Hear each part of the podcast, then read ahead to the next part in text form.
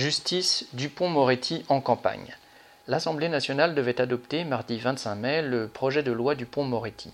Le ministre n'a pas ménagé la publicité pour cette réforme destinée, selon lui, à susciter une entre guillemets, confiance dans la justice.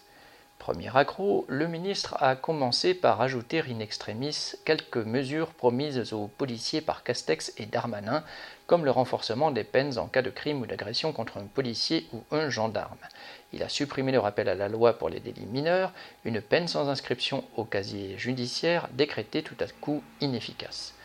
Tout le reste est une liste de mesures plus ou moins techniques censées raccourcir les interminables procédures et protéger davantage les justiciables, leurs avocats et même les détenus comme, entre autres, un accès facilité au dossier, une audience filmée, une enquête préliminaire moins longue, l'ouverture de droits sociaux pour les prisonniers.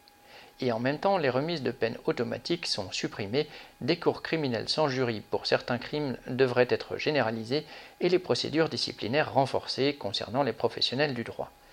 En dehors de la volonté d'un ministre de la Justice soucieux de marquer son passage au gouvernement, et de plus en plus en campagne électorale, le projet esquive la question du financement massif nécessaire pour que les tribunaux fonctionnent et que les prisonniers ne survivent pas dans des conditions inhumaines de cellules surpeuplées. Dupont-Moretti fait valoir une augmentation entre guillemets historique de 8% du budget de la justice, qui doit atteindre 8 milliards d'euros. Mais le point de départ est très bas. En novembre 2020, une association d'avocats, de greffiers et de magistrats lyonnais a assigné l'État en justice en dénonçant le manque de personnel.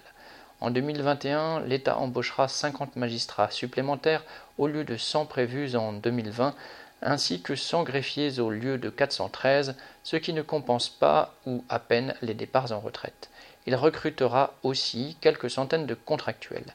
Encore faut-il qu'en cours d'année, le ministère des Finances ne gèle pas les crédits promis.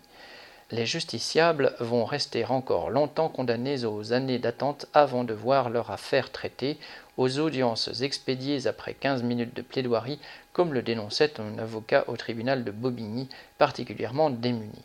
Pas de quoi susciter la confiance. Sylvie Maréchal.